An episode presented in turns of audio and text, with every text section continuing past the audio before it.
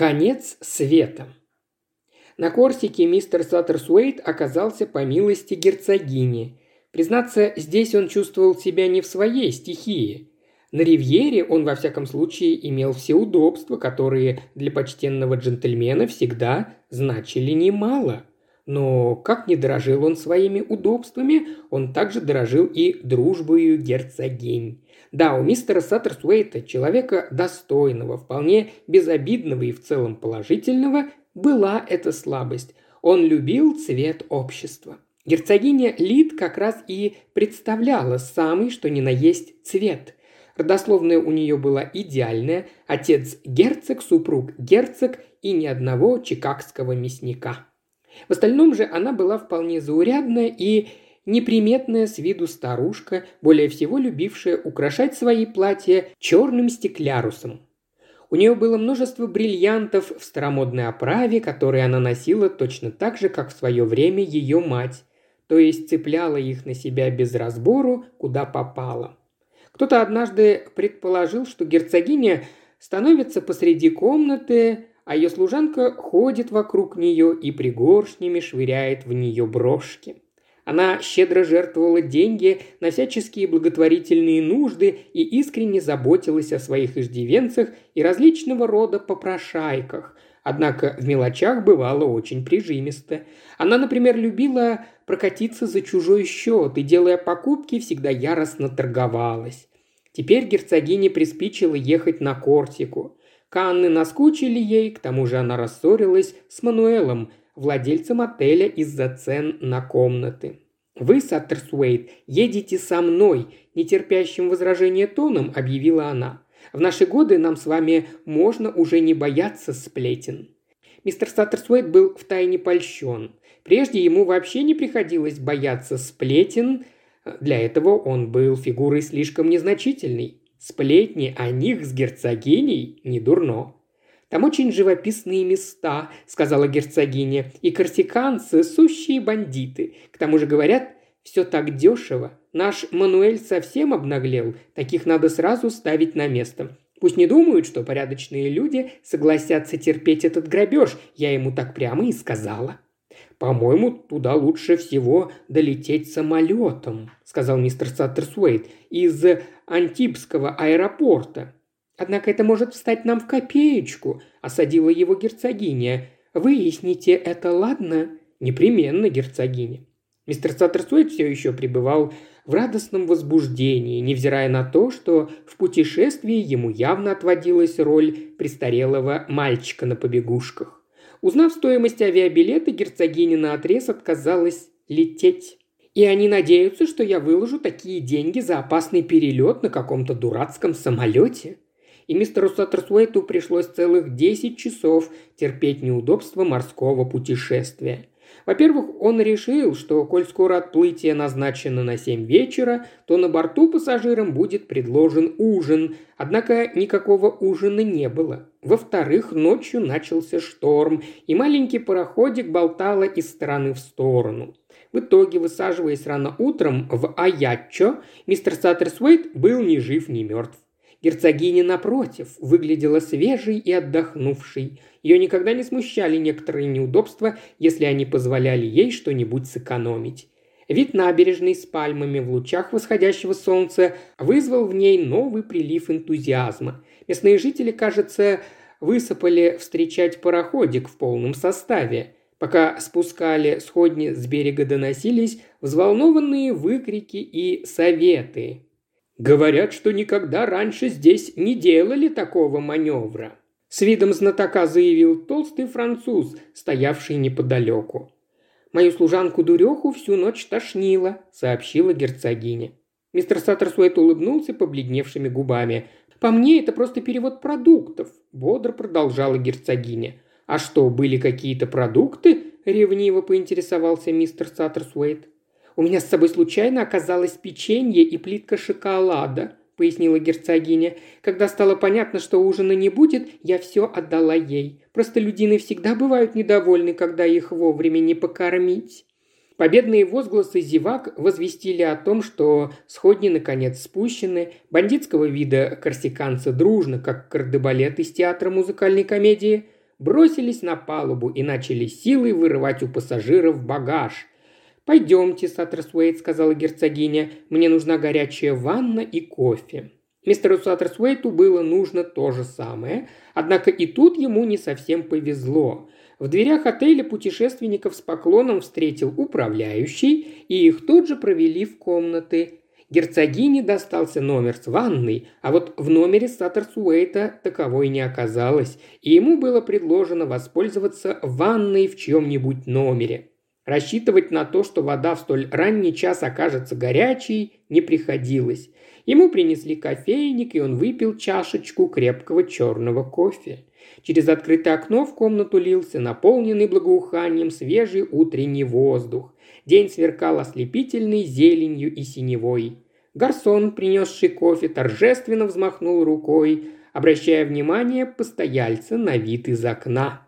«А я чё? Красивейший порт мира!» – с пафосом произнес он. И тотчас удалился. Глядя на снежные вершины, белеющие над теневой бухтой, мистер Саттерсуэйт склонен был с ним согласиться. Он допил кофе, лег на кровать и вскоре уснул. За обедом герцогиня пребывала в прекрасном настроении. «Саттерсуэйт – это как раз то, что вам нужно», – объявила она, – «а то вы держитесь за свои драгоценные привычки, как старая дева». Она обвела ларнетом столовую. «Надо же!» – воскликнула она. «Тут, оказывается, Наоми Карлтон Смит». Она указала на сутуленную спину девушки, одиноко сидящей за столиком у окна. У девушки были черные, неровно подстриженные волосы и платье, сшитое, похоже, из мешковины. «Художница?» – спросил мистер Саттерсуэйт. Он был мастер угадывать, кто есть кто. «Художница», – кивнула герцогиня. Во всяком случае, так себя именует. Я думала, она все еще слоняется неизвестно где. У девицы ни гроша за душой, зато такая гордячка, и к тому же с причудами, как все Карлтон Смиты, дочь моей покойной кузины. Она стала быть из Ноултонов, герцогиня кивнула. Родственники ее терпеть не могут», – добавила она уже по собственной инициативе. «Девушка-то она не глупая, но повадилась проводить время в Челси и там спуталась с каким-то прохвостом. Он писал то ли стихи, то ли пьесы, то ли еще бог знает какую ерунду том же духе. Конечно, его писанину никто не покупал, и тогда он додумался у кого-то украсть драгоценности. На том и попался. Не помню точно, сколько ему дали. Кажется, пять лет. Да вы, наверное, слышали. Это же было прошлой зимой. «Прошлой зимой я был в Египте», – пояснил мистер Саттерсуэйт. «Весь январь я проболел гриппом, и врачи настояли, чтобы я ехал поправить здоровье в Египет. Так что, увы, я многое пропустил. В его голосе звучало неподдельное сожаление. «По-моему, она хандрит», – сказала герцогиня, снова наведя на девушку лорнет. «Ну уж нет, этого я не потерплю». На пути к выходу она остановилась у столика мисс Карлтон Смит и легонько похлопала девушку по плечу. «Эй, Наоми, ты меня как будто не узнаешь?» Наоми без особого энтузиазма поднялась. «Ну что вы, герцогиня, я вас узнала как только вы вошли, просто я подумала, что вы меня можете не узнать». Она лениво растягивала слова, ничуть не утруждая себя хорошим тоном.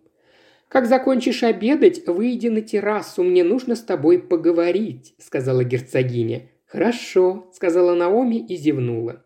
«Чудовищные манеры», – обронила герцогиня, направляясь к двери, как у всех Карлтон Смитов.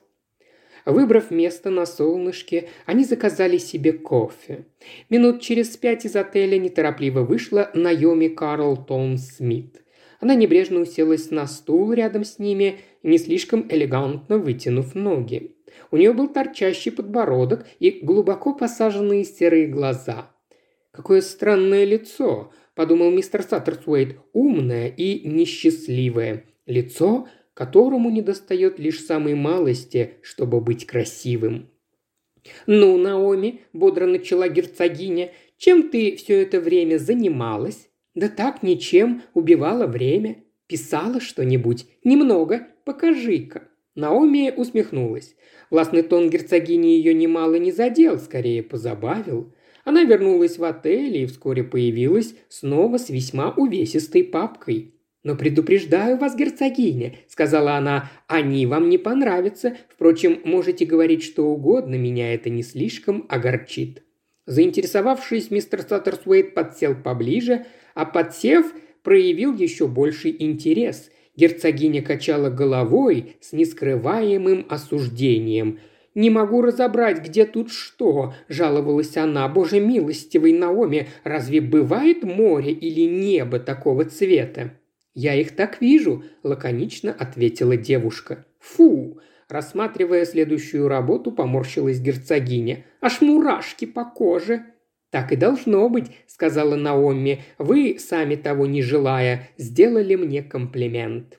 Это был странный вихреобразный набросок опунции, которую здесь можно было узнать с большим трудом. Кое-где на грязно-зеленых пледах алмазами на солнце вспыхивали яркие разноцветные искры. То был стремительный водоворот порочной, мясистой, загнивающей плоти. Невольно поежившись, мистер Саттерсуэйт отвел взгляд и обнаружил, что Найоми следит за его реакцией. «Вы правы», – понимающе кивнула она, – «действительно страшная гадость». Герцогиня откашлялась. Нынче, кажется, стало очень легко писать картины», – уничтожающе заметила она. «Не нужно мучиться, добиваться сходства. Знаешь, выряй себе краску на холст. Уж не знаю чем, но во всяком случае не кистью».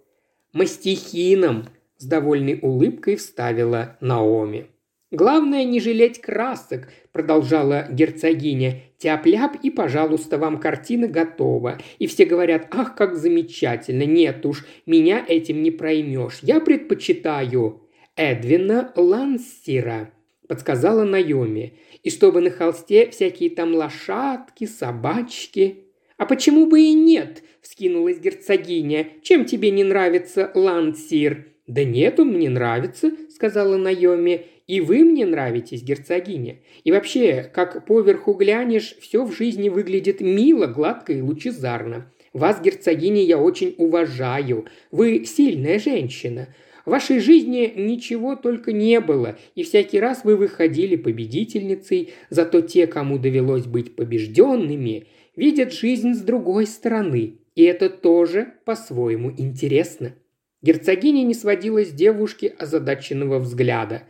Не могу взять в толк, что ты такое говоришь», – объявила она наконец. Мистер Саттерсуэйт все еще рассматривал наброски. В отличие от герцогини, он мог оценить технику и был приятно удивлен. «Мисс Карлтон Смит, нельзя ли купить у вас что-нибудь?» – подняв глаза, спросил он. «Берите любую за пять геней», – равнодушно ответила девушка.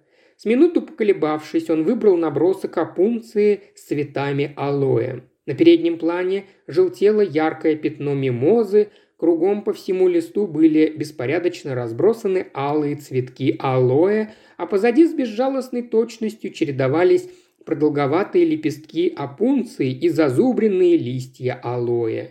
Мистер Саттерсуэт поклонился. Мисс Карлтон Смит, я с огромным удовольствием и, вероятно, с немалой выгодой для себя покупаю у вас эту вещь», – сказал он. «Думаю, когда-нибудь я выручу за этот эскиз гораздо больше, если, конечно, надумаю его продать». Девушка наклонилась посмотреть, что он выбрал, после чего взглянула на него уже с некоторым уважением. Кажется, она вообще впервые заметила его присутствие – «Это лучший из моих набросков», – сказала она. «Ну что ж, я рада».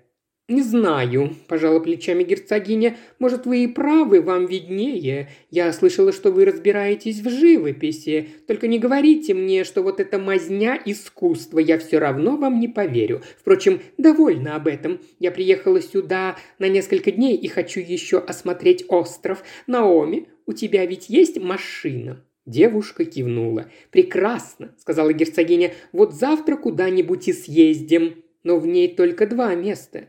Ничего страшного, я думаю, сзади найдется откидное сиденье и для мистера Саттерсуэйта». Мистер Саттерсуэйт вздохнул. Сегодня утром он успел испытать на себе, что такое дорога по-корсиански. «Боюсь, что моя машина вам не подойдет», – задумчиво взглянув на него, сказала Найомми. «Она просто развалюха, я купила ее за бесценок. Меня одну она еще кое-как тащит в горку, да и то со скрипом, а вот пассажиров уж точно не потянет. Впрочем, здесь можно взять машину на прокат». «На прокат?» – презрительно переспросила герцогиня. «Вот еще. А кто этот господин с желтоватым лицом, который подъехал перед самым обедом на четырехместной машине? По-моему, вы имеете в виду мистера Томлинсона. Это отставной судья из Индии». «Тогда понятно, откуда такая желтизна», – кивнула герцогиня. А я уж забеспокоилась, не желтуха ли? С виду он вроде человек порядочный, надо с ним поговорить.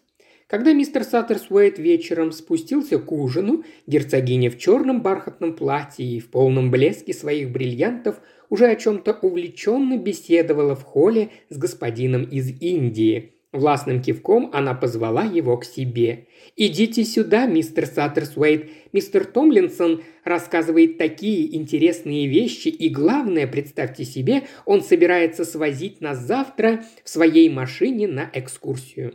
Мистер Саттерсуэйт посмотрел на нее с искренним восхищением.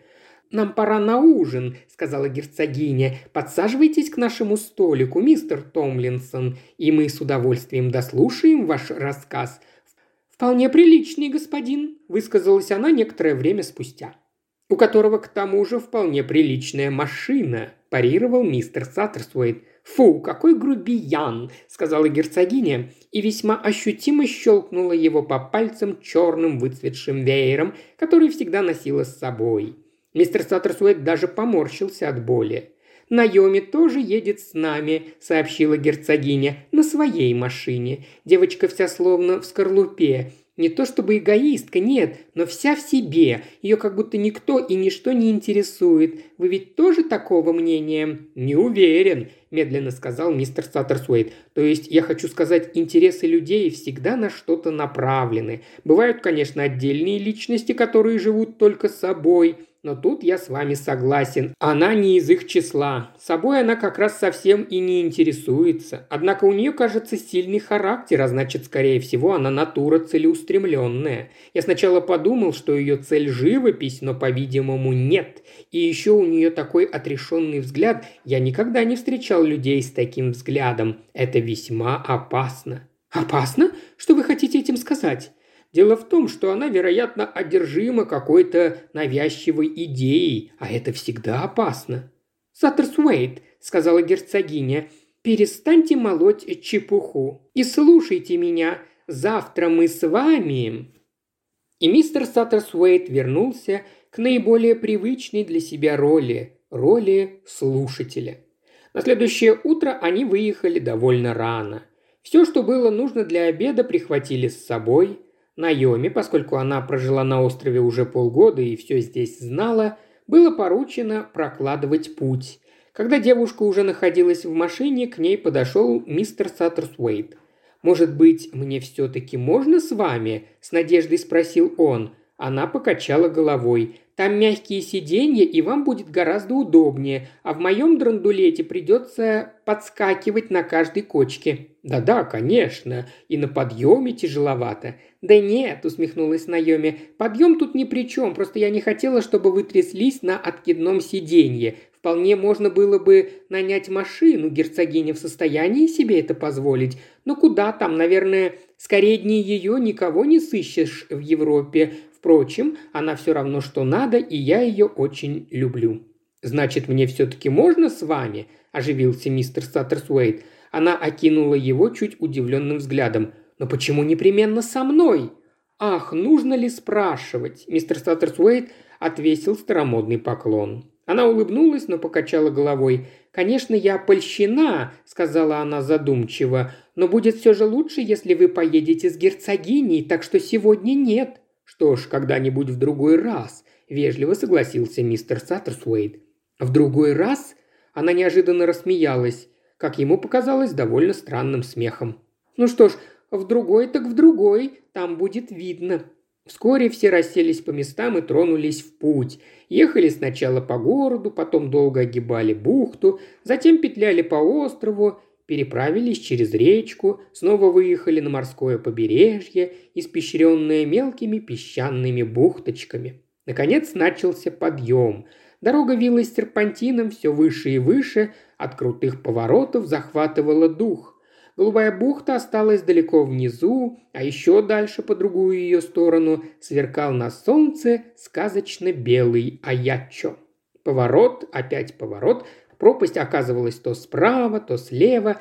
Постепенно у мистера Саттерсуэйта начала кружиться голова, потом его стало подташнивать, машины ползли все выше и выше по узкой горной дороге. Похолодало, ветер дул теперь прямо с заснеженных вершин – Мистер Саттерсуэйт поднял воротник пальто и застегнулся до подбородка. Вскоре стало совсем холодно. Внизу, за гладью голубой бухты, в теплых солнечных лучах, нежился Аячо. Но здесь, наверху, все было в серых облаках. Мистеру Саттерсуэйту уже расхотелось куда бы то ни было ехать. Он затасковал по гостинице с паровым отоплением и уютными креслами. Впереди упрямо карабкался по серпантину маленький автомобильчик Найоми. Все выше, выше. Весь мир остался далеко внизу. Склоны гор, долины между ними. Здесь же лишь снежные вершины, да резкие, как удар хлыста, порывы ветра. Наконец Найоми остановила свою машину и обернулась. «Все», — сказала она, — «приехали». Конец света. Кажется, сегодня не лучший день для такой прогулки. Все выбрались из машин. Перед ними раскинулась маленькая деревушка в 5-6 домов с внушительным названием, запечатленным внушительными буквами на придорожном столбе «Коти Чьяверри». Наемми пожала плечами. Гораздо лучше подходит конец света. Она шла немного впереди, мистер Саттерсуэт догнал ее и пошел рядом. Вскоре дома кончились и дорога оборвалась. Как Наоми и говорила, здесь был конец, край земли, за которым начиналась великая пустота. Позади велась белая лента дороги, впереди не было ничего, лишь далеко-далеко внизу синело море. Мистер Саттерсуэйт перевел дыхание. Какое странное место, такое ощущение, что здесь можно увидеть что угодно или... или кого угодно. Тут он умолк, потому что на большом валуне прямо перед собой заметил сидящего к ним спиной человека. Человек смотрел на море. До этого момента они его не видели, поэтому его появление показалось им чуть ли не волшебством, будто он возник просто из ничего. «Не могу понять», – начал мистер Саттерсуэйт, но в этот момент незнакомец обернулся, и мистер Саттерсуэйт увидел его лицо. «Мистер Кин? Вы?» «Ну и чудеса. Мисс Карлтон Смит, позвольте представить вам моего друга, мистера Кина. Поистине замечательный человек. Не спорьте, мистер Кин, замечательный. Вы всегда появляетесь в самый критический момент». Он замолчал, смутно чувствуя, что высказал какую-то страшно важную мысль, но хоть убей не мог понять какую. Наоми чуть снисходительно, как всегда, протянула мистеру Кину руку. «Мы приехали сюда на пикник», – сообщила она, – «но, боюсь, скоро промерзнем здесь до костей». Мистер Саттерсуэт поежился. «Хорошо бы где-нибудь укрыться от ветра. Боюсь, от него тут нигде не укроешься», – возразила Наоми. «Впрочем, надо поискать». «Да, думаю, стоит». Мистер Саттерсуэт обернулся к мистеру Кину. «Знаете, как мисс Карлтон Смит окрестила это местечко? Конец света. По-моему, вполне подходяще, да?» Мистер Кин несколько раз медленно кивнул. «Да, и наводит на размышления. Думаю, каждый человек хоть раз в жизни попадает в такое место, из которого пути нет». «О чем вы?» – резко спросила Наоми. Он обернулся к ней. «Обычно ведь у вас всегда есть какой-то выбор, не так ли? Вправо, влево, вперед, назад. Здесь же позади дорога, а впереди пустота». Несколько секунд девушка пристально смотрела на него, потом поежилась, как от холода – отвернулась и зашагала обратно по дороге. Мужчины вскоре догнали ее. На ходу мистер Кин продолжал говорить тоном обычной светской беседы. «Ваша машина та, что поменьше, мисс Карлтон Смит?» «Да, вы сами ее ведете?» Наверное, нужно немало хладнокровия, чтобы быть за рулем на такой дороге. Здесь ужасные повороты, мгновенье замешательства, неполадка в тормозах и с обрыва вниз-вниз-вниз. Ведь это так просто. Они, наконец, присоединились к остальным, и мистер Саттерсуэйт представил своего друга. Неожиданно кто-то дернул его за руку. Это оказалось Наоми. «Кто он такой?» – требовательно вопрошала она, оттащив его в сторону. Мистер Саттерсуэйт несколько опешил. «Да я и сам не знаю. То есть знаю-то я его уже давно, несколько лет, и время от времени мы с ним встречаемся, но сказать, чтобы я действительно его знал...» Он замолчал, в конец запутавшись. Впрочем, девушка и не слушала его. Она стояла, опустив голову, сжав кулаки. «Он все знает», — сказала она. «Все! Откуда он все знает?» Мистер Саттерсуэйту нечего было ответить. Он лишь безмолвно смотрел на нее, не в силах понять, что с ней такое творится. «Я боюсь», – прошептала она. «Боитесь мистера Кина? Боюсь его глаз. Он все видит». На щеку мистера Саттерсуэйта упало что-то влажное и холодное. Он поднял глаза. «Надо же!» – удивленно воскликнул он. «Снег!» «Да, славный мы выбрали денек для пикника», – сказала Наоми. Ей все-таки удалось взять себя в руки, однако что же делать? С неба повалил густой снег, который, по-видимому, и не думал прекращаться. Все заволновались, и каждый начал предлагать, что делать дальше. Наконец мистер Кин предложил то, что как будто бы всем понравилось. За домами виднелась небольшая закусочная, сложенная из грубых камней. Туда все и потянулись. «Провизия у вас с собой», – сказал мистер Кин, – «а там, если повезет, нам заварят по чашечке кофе». Помещение было маленькое и темное, в единственное окошко свет почти не пробивался, зато от очага разливалось приятное тепло. Пожилая корсианка как раз подбросила хворосту, огонь вспыхнул, на миг осветив помещение. И вошедшие увидели, что, оказывается, их успела опередить еще одна компания. В конце длинного дощатого стола сидели три человека. Вся обстановка показалась мистеру Саттерсуэйту какой-то нереальной, а эти трое в особенности – Женщина, сидевшая за столом, походила на герцогиню, точнее говоря, на классический образ герцогини. Это была просто-таки идеальная светская дама, каких принято изображать на сцене, с гордо поднятой аристократической головой, благородными сединами. Мягкая ткань серого платья красивыми складками не спадала на пол. Одна рука, белая и узкая, подпирала подбородок, в другой она держала круассан, намазанный паштетом из гусиной печенки. Справа от седовласой дамы сидел человек, изысканно одетый. У него было очень бледное лицо, очень черные волосы и очки в роговой оправе. В данный момент он сидел, откинув голову и воздев левую руку к потолку, словно намереваясь что-то продекламировать. Слева от дамы располагался лысый улыбчивый человечек, на которого, раз взглянув, никто больше уже не обращал внимания. Последовала короткая заминка, после чего герцогиня, настоящая герцогиня, взяла инициативу в свои руки.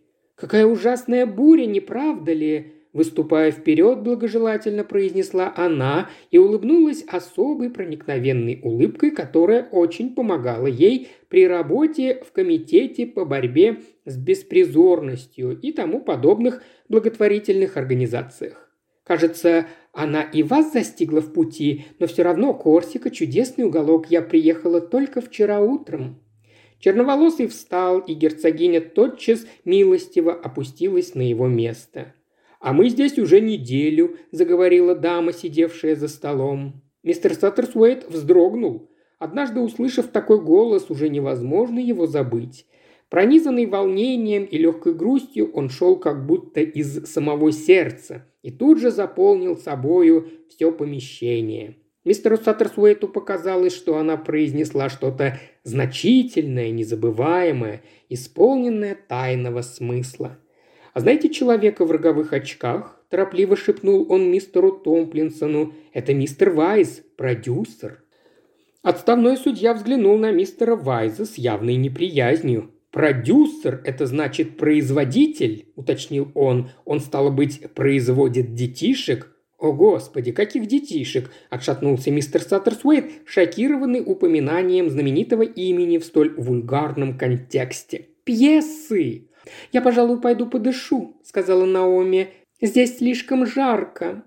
Мистер Саттерсуэйт даже вздрогнул от ее резкого хрипловатого голоса. Она пошла к двери, смотря перед собой каким-то невидящим взглядом. По дороге она отодвинула мистера Томплинсона – но на самом пороге путь ей преградил мистер Кин. «Вернитесь и сядьте», – властно приказал он. К удивлению мистера Саттерсуэйта девушка, немного поколебавшись, подчинилась. Она вернулась к столу и села в противоположном конце, подальше от остальных.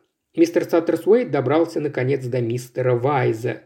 «Возможно, вы не помните меня», – начал он. «Моя фамилия Саттерсуэйт. «Ну, конечно же, дорогой вы мой!» Выбросив вперед длинную костлявую руку, продюсер до боли сжал ладошку мистера Саттерсуэйта. «Надо же, где довелось встретиться?»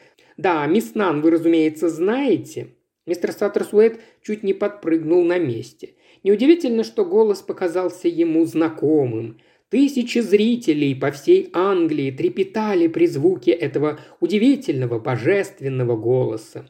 Розина Нан – самая эмоциональная актриса Англии. Мистер Саттерсуэйт тоже находился под ее неотразимым обаянием. Никто не умел так играть, как она, раскрывать все тончайшие нюансы. Он всегда считал ее интеллектуальной актрисой, способной понять и глубоко прочувствовать каждую роль. То, что он не узнал ее с первого взгляда, было вполне простительно. Розина Нан отличалась непостоянством вкусов. Свои первые 25 лет она прожила блондинкой, из поездки по штатам вернулась с локонами цвета вороного крыла и серьезно занялась трагедией. По всей вероятности, амплуа великосветской дамы было ее последним капризом.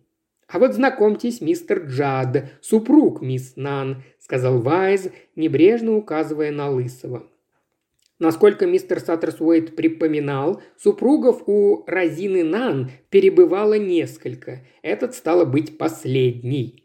Мистер Джад деловито извлекал какие-то пакеты из продуктовой корзины. «Намазать еще, дорогая!» – обратился он к жене. «Тот паштет был, пожалуй, жидковат. Этот как будто погуще, как раз такой, как тебе нравится». Розина Нан протянула ему свой круассан, пробормотав. По части съестного Генри у меня просто чудодей. Все продовольственные вопросы я предоставляю ему. Всякую тварь надо кормить», – засмеялся мистер Джад и похлопал жену по плечу. «Обращается с ней, как с собакой», – сокрушенно шепнул продюсер на ухо мистеру Саттерсуэйту. «Кормит чуть ли не с рук. Все-таки странные существа женщины». Мистер Саттерсуэйт с мистером Кином принялись распаковывать свои припасы. На столе появились яйца вкрутую, холодная ветчина и швейцарский сыр. Герцогиня и мисс Нан негромко вели беседу. Можно было расслышать отдельные фразы, произносимые глубоким контральто актрисы. Нужно взять круассан, развернуть его, чуть-чуть поджарить, понимаете? Потом тонюсенький слой мармелада, потом свернуть и в духовку. На минутку, не больше. Получается просто восхитительно. «Эта женщина живет, чтобы есть», – шепнул мистер Вайс. «Исключительно ради этого. Ни о чем другом думать она не способна. Помню, когда репетировали поездку к морю. Знаете, и мне там будет так хорошо и спокойно. Я никак не мог добиться от нее нужного эффекта. Наконец я велел ей думать о мятных сливках, она обожает мятные сливки. И что же, представьте себе, все вышло как надо. Появился этот ее нездешний мечтательный взгляд, который так берет за душу. Мистер Саттерсуэйт молчал, припоминая. Сидящий напротив Томлинсон откашлялся, решив поучаствовать в разговоре. Вы, говорят, производите пьесы, да? Я, признаться, сам люблю иногда подремать на какой-нибудь пьеске. Вот хотя бы «Писака Джим». Помните? Вот то была вещь. Мистера Вайза передернула. «О, Господи!» – застонал он. «И маленький зубчик чеснока», – внушала мисс Нан герцогине. «Расскажите своей кухарке прелесть». Она счастливо вздохнула и обернулась к мужу. «Где же в конце концов икра, Генри?» – спросила она капризно. «Я ее так и не видела». «Да ты чуть не сидишь на ней», – весело отозвался мистер Джад. «Ты же сама поставила ее на стул позади себя». Розина Нан торопливо выдворила икру на стол и лучезарно улыбнулась своей компании. «Генри, у меня просто сокровище. Я такая рассеянная, никогда не помню, куда что кладу. Помнишь, как ты однажды засунула свои любимые игрушки в мешок с банными принадлежностями?» – подмигнул Генри. «А потом забыла его в отеле. Да, мне в тот день пришлось попотеть. Звонки, телеграммы. И в конце концов мои груши ко мне вернулись», – мечтательно произнесла мисс Нан. «А вот мой опал». По лицу ее пронеслась тень невыразимой печали. Уже не раз в присутствии мистера Кина у мистера Саттерсуэйта возникало ощущение, что он словно бы играет роль в какой-то пьесе. И сейчас это ощущение появилось вновь. Все происходящее казалось ему какой-то фантасмагорией, Реальным было лишь одно – каждому здесь была отведена определенная роль, а после слов «мой опал» должна последовать его собственная реплика. Он наклонился вперед. «Ваш опал, мисс Нан?» «Генри, у нас есть масло. Спасибо. Да, мой опал. Его ведь у меня украли, да так и не нашли». «Расскажите, пожалуйста», – попросил мистер Саттерсуэйт. Понимаете, я родилась в октябре, и опал должен приносить мне счастье. Но мне хотелось, чтобы это был не просто опал, а что-нибудь обыкновенное. Я долго искала, и, наконец, мне встретился этот камень. Мне сказали, что это один из самых красивых опалов в мире. Возможно, не самый крупный, примерно с двухшиллинговую монетку. Но цвет, но блеск. Она вздохнула. Мистер Саттерсуэт заметил, что герцогиня почему-то беспокойно ерзает на стуле, но мисс Нан уже было не остановить. Она продолжала, и благодаря неподражаемому богатству ее интонаций, рассказ ее звучал как старинная печальная сага. Его украл у меня молодой человек, которого звали Алек Джерард. Он писал пьесы. «Кстати, весьма недурные», – авторитетно заметил Вайс. «Да что говорить, я сам однажды полгода держал у себя какую-то его пьесу». «Вы его произвели?» – осведомился мистер Томплинсон.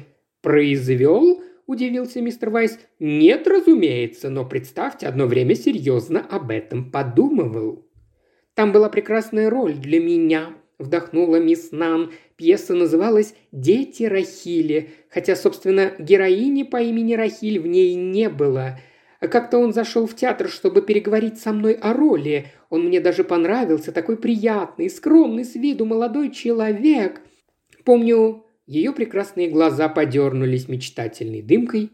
Он купил мне в буфете мятные сливки. Опал лежал на столике в моей уборной. Молодой человек сказал, что бывал прежде в Австралии и немного разбирается в опалах. Он еще поднес его к свету, чтобы получше рассмотреть. Вот тогда-то он верно и сунул его в карман. Вскоре после его ухода я заметила, что опал исчез. Тут началась такая шумиха, помните? Она обернулась к мистеру Вайзу.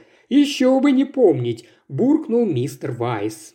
«У него дома нашли пустой футляр», – продолжала актриса. «И потом он как раз тогда был на мели, и вдруг на следующий день у него, откуда ни возьмись, появилась приличная сумма, которую он внес в свой банк. Он объяснил это тем, что якобы его друг удачно поставил за него на скачках, но друга этого так и не нашли. Насчет футляра он сказал, что, вероятно, прихватил его по рассеянности. Вот уж, по-моему, совершенно бездарное объяснение. Можно было бы придумать что-нибудь похитроумнее. Мне пришлось давать показания на суде. Мои портреты печатались во всех газетах. Рекламный агент уверял меня, что все прекрасно, что лучшей рекламы вообще не придумаешь, но я бы предпочла свой опал. И она грустно покачала головой. «Может, попробуешь консервированных ананасов?» – спросил мистер Джад. Мисс Нан просияла. «Где они? Я их только что тебе передал». Мисс Нан посмотрела на столе, пошарила у себя за спиной, но нашла лишь серую шелковую сумочку. Тогда она нетерпеливо подняла с пола большую лиловую сумку, тоже из шелка, и к удовольствию любознательного мистера Саттерсуэйта начала методично выкладывать на стол ее содержимое. На свет появились пудреница, губная помада, футлярчик для драгоценностей, моток шерсти, еще одна пудреница, два носовых платка, баночка шоколадного крема, нож с эмалевой ручкой для разрезания бумаги, маленькая темно-коричневая деревянная шкатулочка, пять писем, грецкий орех, лоскуток розового крепдешина, обрывок ленты и недоеденный круассан. Последними явились консервированные ананасы. «Эврика!» – тихонько пробормотал мистер Саттерсуэйт. «Что вы сказали?» «Ничего», – торопливо ответил мистер Саттерсуэйт. «Какой красивый нож!» «Да, мне он тоже нравится. Мне его кто-то подарил, не помню кто». «А это индийская шкатулка», – заметил мистер Томплинсон. «Хитроумная штучка, да?» «Тоже чей-то подарок», – сказала мисс Нан. «Она у меня уже давно. Она все время стояла на туалетном столике в моей уборной. Впрочем, что в ней красивого?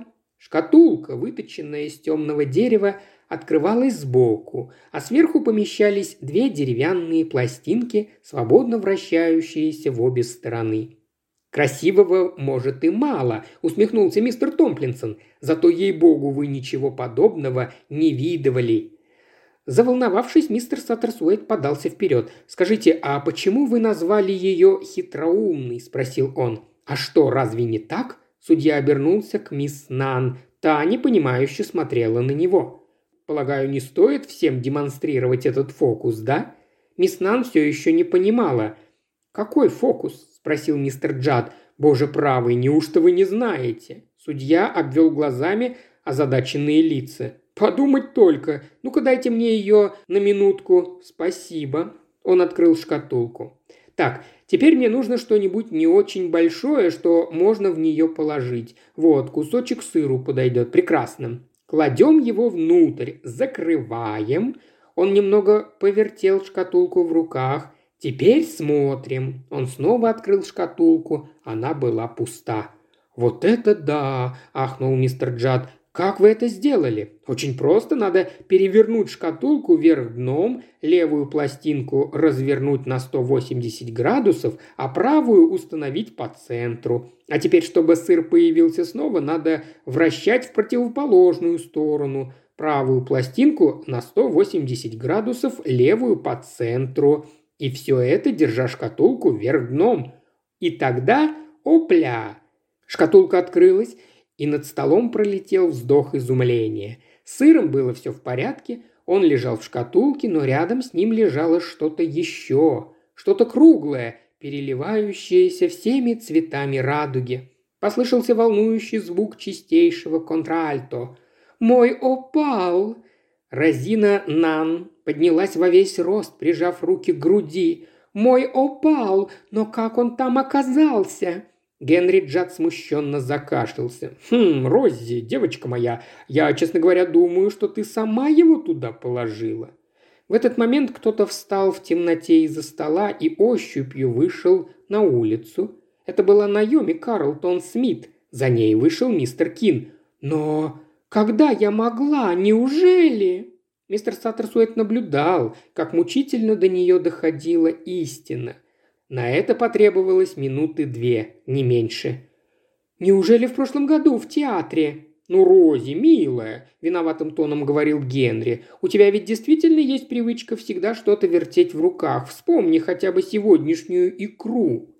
Мыслительный процесс мисс Нан продолжался. «Значит, я машинально сунула его в шкатулку, а потом случайно ее перевернула, и тогда, тогда...» До нее дошло, наконец. Но ведь тогда выходит, что Алек Джерард ни в чем не виноват. О, -о, -о Душераздирающий возглас разнесся по всей зале. «Какой ужас!» «Ну что же», — сказал мистер Вайз, — «можно еще все исправить». «Да, но ведь он уже год как в тюрьме». Неожиданно она резко повернулась к герцогине и спросила, «Кто эта девушка, которая только что вышла отсюда?» «Мисс Карлтон Смит. Она была помолвлена с мистером Джерардом», — сказала герцогиня. Она очень тяжело пережила эту историю. Мистер Саттерсуэйт незаметно выскользнул за дверь. Снег перестал. Наоми сидела на низкой каменной оградке. В руке она держала альбом для зарисовок, рядом лежали цветные мелки, тут же стоял мистер Кин. Она протянула альбом мистеру Саттерсуэйту, и он увидел незаконченный, но, несомненно, талантливый рисунок. В вихре кружащихся снежинок фигура человека. «Как хорошо», – сказал мистер Саттерсуэйт. Мистер Кин взглянул на небо. «Буря кончилась», – сказал он. «Дорога, наверное, все еще скользкая, но, думаю, ничего неожиданного быть не должно». «Ничего неожиданного не будет», – сказала Найоми. В ее тоне чудился какой-то не вполне понятный для мистера Саттерсуэйта смысл. Она обернулась и вдруг одарила его ослепительной улыбкой. «Мистер Саттерсуэйт, если захочет, может ехать обратно в моей машине». Только сейчас он понял, до какой крайности простиралось ее отчаяние. «Что ж, мне пора», – засуетился мистер Кин. «Куда же он?» – пробормотал мистер Саттерсуэйт, растерянно глядя ему вслед. «Вероятно, туда, откуда пришел», – каким-то странным тоном ответила Найоми. «Но... но там же ничего нет», – сказал мистер Саттерсуэйт, ибо мистер Кин направлялся к тому самому месту у обрыва, где они недавно его увидели.